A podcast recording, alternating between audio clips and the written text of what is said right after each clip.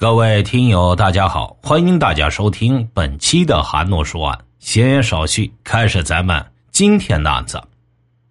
山西省阳城县横岭村位于山西省阳城县边上的大山中，此地地处偏僻，民风淳朴，交通闭塞。由于村里经济条件比较落后，人们大多外出打工，村子里平常常住人口不过三十几口。并且大多都是沾亲带故，村民之间也很少有吵架磕绊的事情发生。可是谁也不会想到，村子里长久以来的静谧生活被一场离奇的命案给打破了。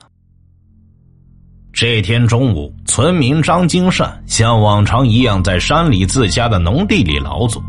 一阵山风吹来，远远传来几声喧哗。他的目光无意中掠过对面的山坡，突然，他的眼神僵住了。他看见一个男的把一个女的给打倒，打倒之后又打了几下，但是由于距离太远，看不清用什么东西打的。被打倒的女人没有再动弹。张金善知道这肯定是要出大事于是他丢下手中的农具，拔腿就向对面的山坡跑去。此时，他看到行凶的那个人正沿着山路向对面的大山走去，而那背影对他来说是再熟悉不过的。张广厚是张金善的四弟，单身，身有残疾，性情暴躁，常跟村里的人发生摩擦。由于兄弟二人的性格不合，平日里来往并不多。张金善心想，不知道这次他又是和谁发生矛盾。控制不住，动起手来了。张金善走到跟前一看，一个女人仰面朝天，脖子上有力气上已经没有呼吸了。于是张金善赶紧报了警。警方到了现场之后，看见散落着的帽子和鞋，还有水杯，在灌木丛中有一具女尸。通过尸检发现，死者脖子上有两刀，胸部有七刀，腹部有一刀。胸部这七刀都是致命的。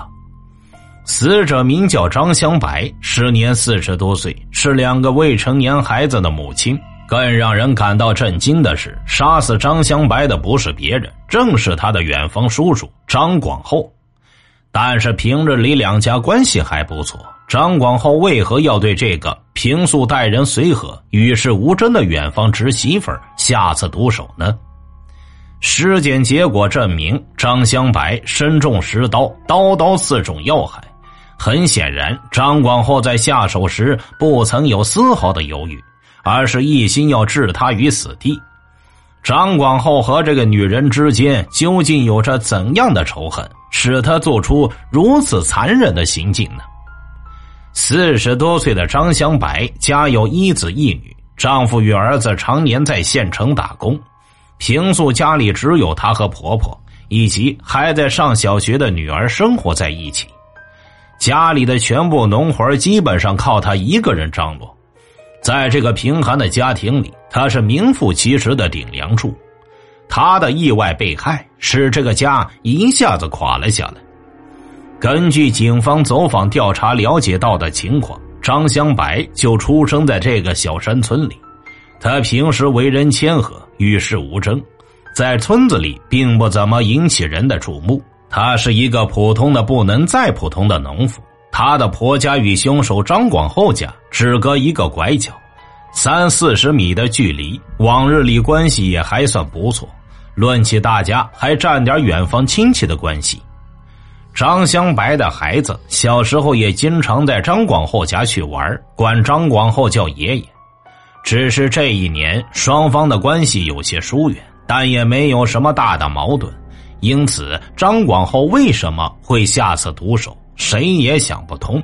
张香白的被害给家人带来无尽的痛苦，也给这个家庭以后的生活蒙上一层重重阴影。一想起两个年幼的孩子，孩子的奶奶就欲哭无泪。就在民警在村里走访调查的同时，对凶手张广厚的搜捕行动也在紧锣密鼓的进行着。根据凶案目击者张广厚的二哥张金善提供的信息，张广厚在作案后并没有回村，而是顺着田间小径下了坡，沿着山路向对面的大山中走去。当务之急是赶紧设立包围圈，防止嫌疑人逃脱。嫌疑人的一条腿是瘸的，走不快。案发后两小时，阳城县公安局民警一百多人已经全部就位。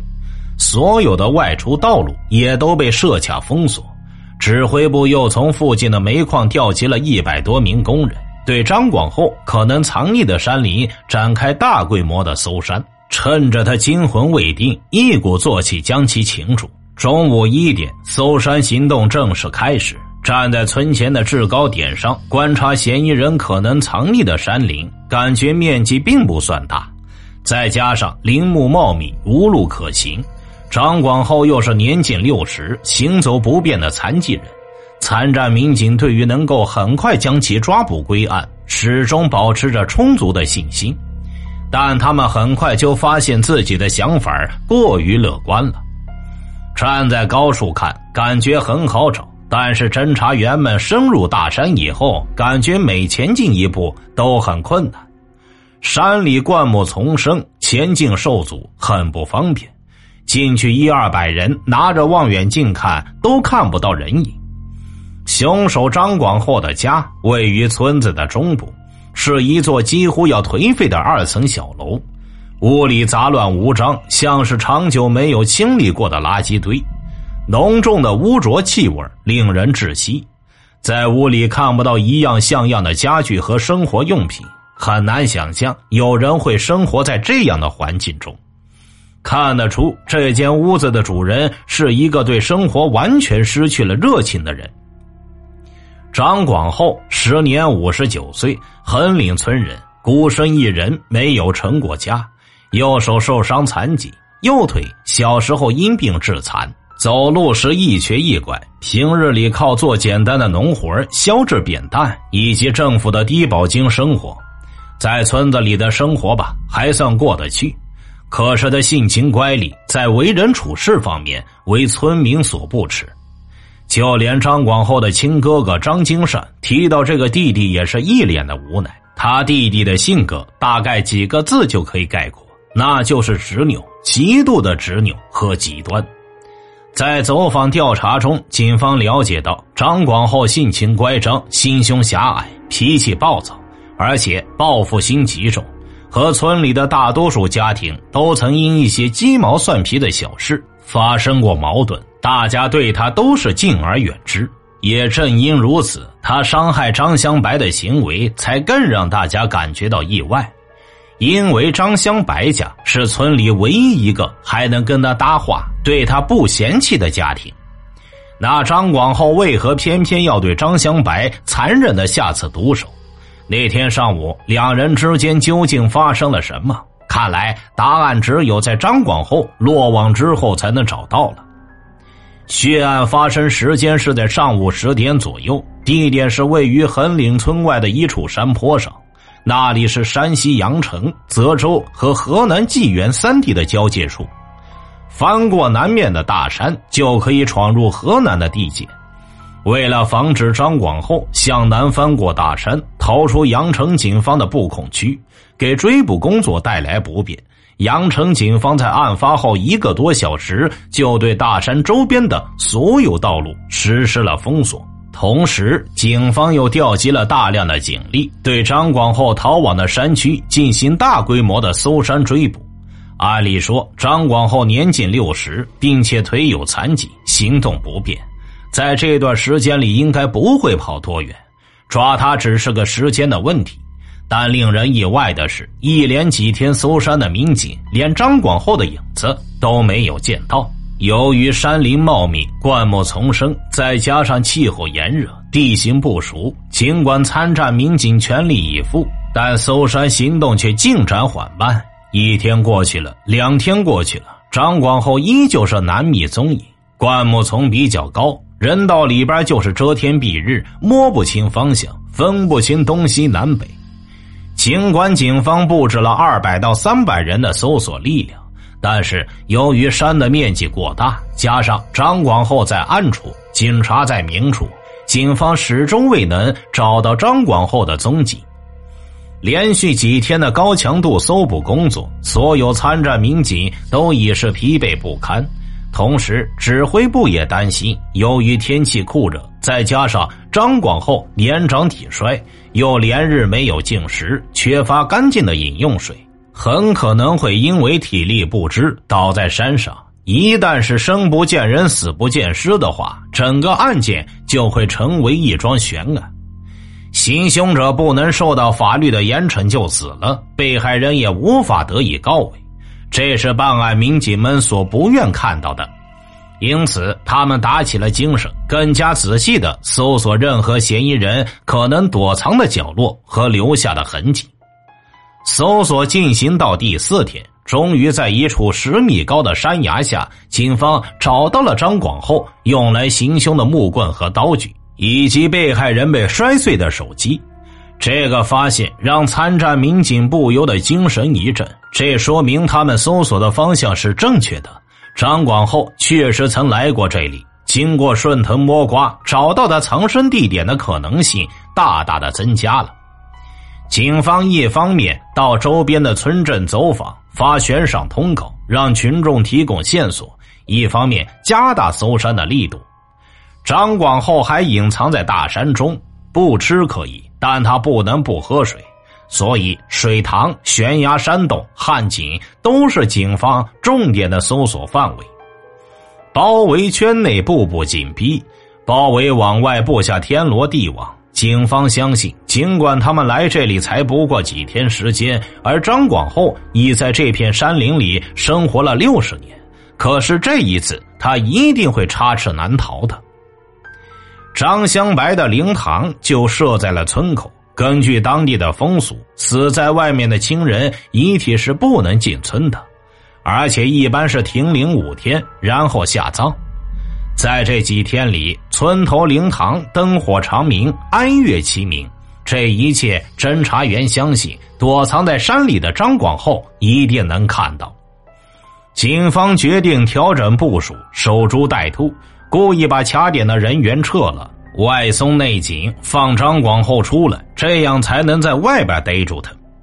张香白死后的第五天，他被埋在村外自己家的田里，陪伴着那几亩他亲手耕耘、播种的、等待收获的庄稼，守望着这片他曾经生活多年的家园。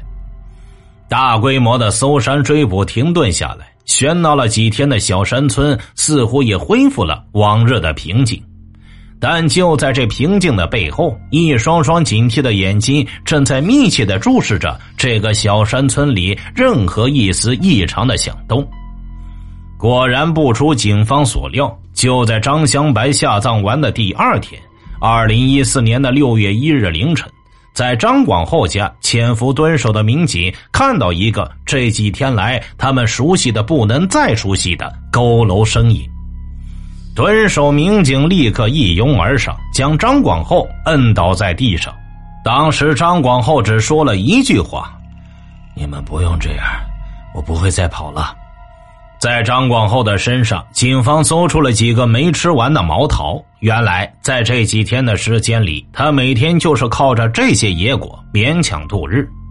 作案后的惊慌、躲藏追捕时的恐惧，再加上连日的饥渴。炎热的天气早已让他身心俱备，达到了人体所能承受的极限。看到警方撤走后，他便决定冒险回家，死也要死在家里。随着张广厚落网的消息，横岭村的村民敲锣打鼓穿城而过，感谢公安机关为民除害。此时，同样是在横岭村土生土长生活了一辈子的张广厚。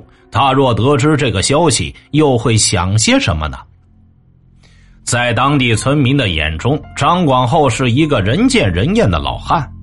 村民们说他性格乖张、不务正业，又爱贪小便宜，动不动就和人吵架，还时不时招惹一下妇女，这让所有人见他就跟见瘟神一样，躲着他走。可是这些只不过是招人讨厌罢了。为什么张广厚会突然向他远房侄媳妇儿痛下杀手，并且刀刀刺中要害，一心想要置他于死地呢？况且张香白一家算是村子里唯一对张广厚比较友善，并不嫌弃他的家庭。他们之间究竟发生了什么？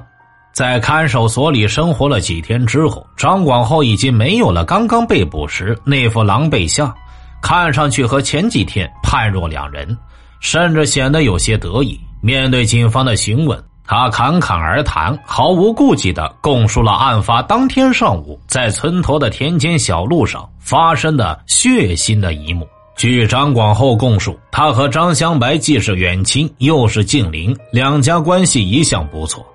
张广厚自知在村里名声不好，不受村民们待见，自己又是孤身一人，也希望自己去世之后，村里还有一个能念他好的人。于是他便时不时的帮张香白家干些农活有时还给张香白的几个孩子一些零花钱，拉近一下感情。张广厚说：“从张香白家孩子上一年级开始，他就奖励他做题。”只要在星期六下午五点把题做完，他就给张香白孩子十块钱。张香白的母亲当时还对张广厚说：“兄弟，你这个当爷爷的比孩子亲爷爷还对他好啊。”可是就在一年前，张广厚发现张香白在去学校接送住校的女儿时，经常会帮着同村的一位乡邻顺便接送孩子。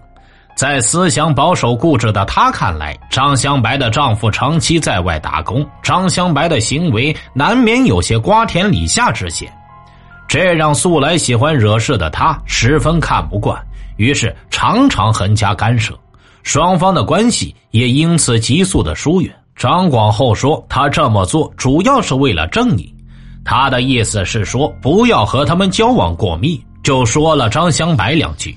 张香白于是跟他骂了起来，还要打他。张香白的行为伤了张广厚的心，所以张广厚心里就特别恨恼他。案发前一天晚上，一件小小的意外事件，让性情乖张的张广厚火气一下子升腾了起来。这天晚上，张广厚坐在张香白自家院的门外，听到院里边张香白在和别人说话，嘴里带了几个脏字。敏感的他立刻认为张香白是在指桑骂槐说他，他决心要教训教训张香白。张广厚说：“我这个人就是你不说我的坏话，不惹我，我就永远不开口骂你，就是这样。你要是说我坏话，我绝对不让。我觉得村里的人你不能忍让他，你要让他们，他们就不知道自己是老几了。”第二天上午，张广厚带着十几年前自己卖豆腐时用的尖刀，在村口的小路上拦住了正要上农田干活的张香白，于是惨案就这么发生了。尽管村民们都了解张广厚的恶劣脾性，尽管大家在村里对他避恐不及，但仅仅因为对方不肯听从自己的建议，仅仅因为双方发生过几次口角。就要置对方于死地，张广厚的残忍行径还是让村民们惊讶不已。在走访调查中，警方了解到张广厚家境贫寒，他四岁就被送给了别人做养子。十四岁那年，因为一场大病，右腿残疾，他就又被收养的人送回了家里来。为了治疗他的腿，同时也为了弥补这些年他所失去的母爱。母亲尽心尽力的给他治疗，用了整整五年的时间，终于使他又能下地走路了。可是张广厚对此并不领情。被家人送走的经历，在童年张广厚的心灵上烙下了深深的伤痕。长期的病患折磨，又让他对生活充满了怨恨，使他变得性情乖张、我行我素，对任何人都不信任。几十年来，即使对他尽心照顾的母亲，他的怨气也丝毫没有消减。即使他母亲去世的时候，他也没有露一面。男大当婚，女大当嫁，转眼到了婚配的年纪。可由于张广厚的身体残疾，四里八村没有哪个身体健康的姑娘愿意嫁给他。村里有热心人帮着给张广厚介绍一个身体也略有些残疾的女子，可没想到却被张广厚看作是瞧不起他，不但青梅说成，还惹下了他一肚子的仇怨。童年的不幸，身体的残疾，乖张的性格，自卑的心理，种种负面情绪，在张广厚的身上不断累积，使得他在村里成了一个另类。也再也没有人愿意主动去搭理他，极度的自卑和极度的自尊交织在一起，同时在张广厚的身上发生着作用。随着时间的流逝，他的性情变得越来越乖张，行为处事也让人越来越难以理解和接受。张广厚说：“他以前很爱干净，还爱打扮，也爱出风头。”以前去他家里的人相当多，所以村里有些人议论他，说他的坏话，败坏他的名声，所以他就不想让他们去他家了。他就把家里弄得脏一些。他们看见我家里脏了，他们不就是不来我家里边了吗？是不是这道理？为了不让别人议论，把家弄成垃圾堆的模样，把自己变得邋遢不堪，让人唯恐避之不及。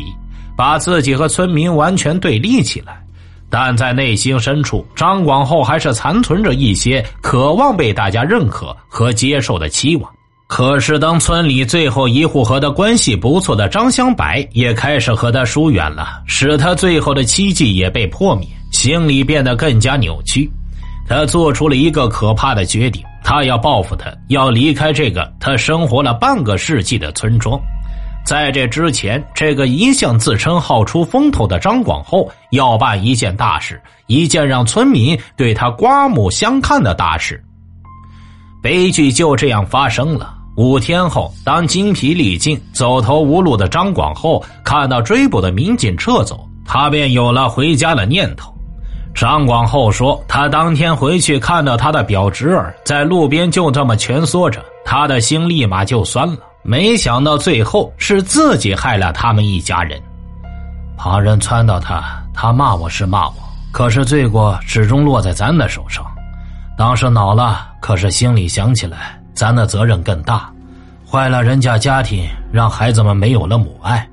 所以说，他不管多大的错，咱都不应该把他置于死地。